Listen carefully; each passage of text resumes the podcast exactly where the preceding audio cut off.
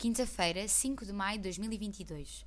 A leitura é em 1 João, capítulo 4, do versículo 1 ao 6.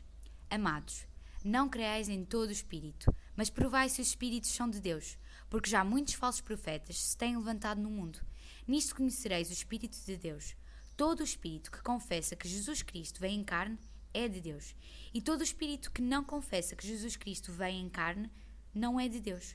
Mas este é o espírito do anticristo do qual já ouvistes que há de vir, e eis que já agora está no mundo. Filhinhos, sois de Deus, e já os tendes vencido, porque maior é o que está em vós do que o que está no mundo.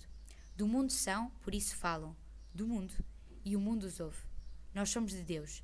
Aquele que conhece a Deus, ouve-nos. Aquele que não é de Deus, não nos ouve. Nisto conhecemos nós o espírito da verdade e o espírito do erro. O tempo em que a igreja primitiva nasceu era cheio de superstições. Os judeus acreditavam que existiam espíritos em todo o lado.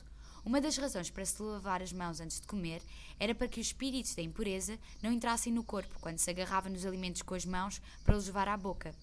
Por isso, os judeus religiosos escandalizavam quando viam os discípulos de Jesus se esquecerem de lavar as mãos antes de comer.